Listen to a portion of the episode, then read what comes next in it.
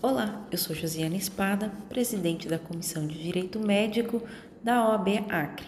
E hoje eu vim falar com você sobre o que é judicialização da saúde.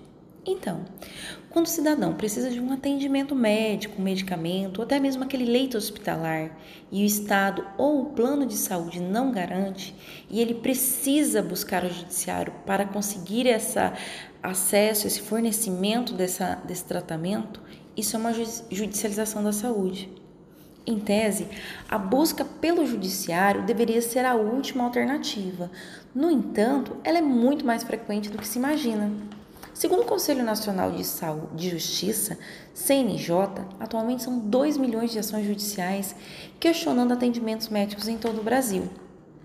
A Constituição Federal, no artigo 196, diz que cabe ao Estado garantir o acesso integral à saúde.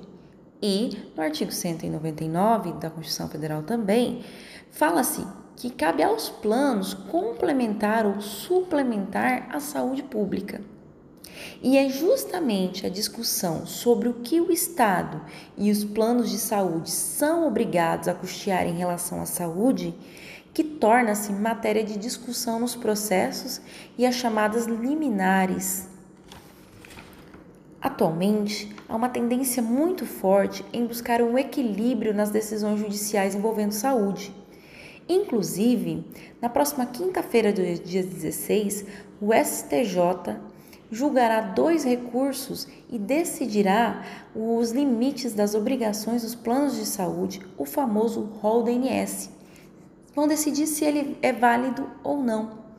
Importante destacar também que existe divergência sobre o assunto até mesmo dentro entre os próprios ministros. O assunto é extenso e está em constante mudança. Fique atento e até a próxima dica.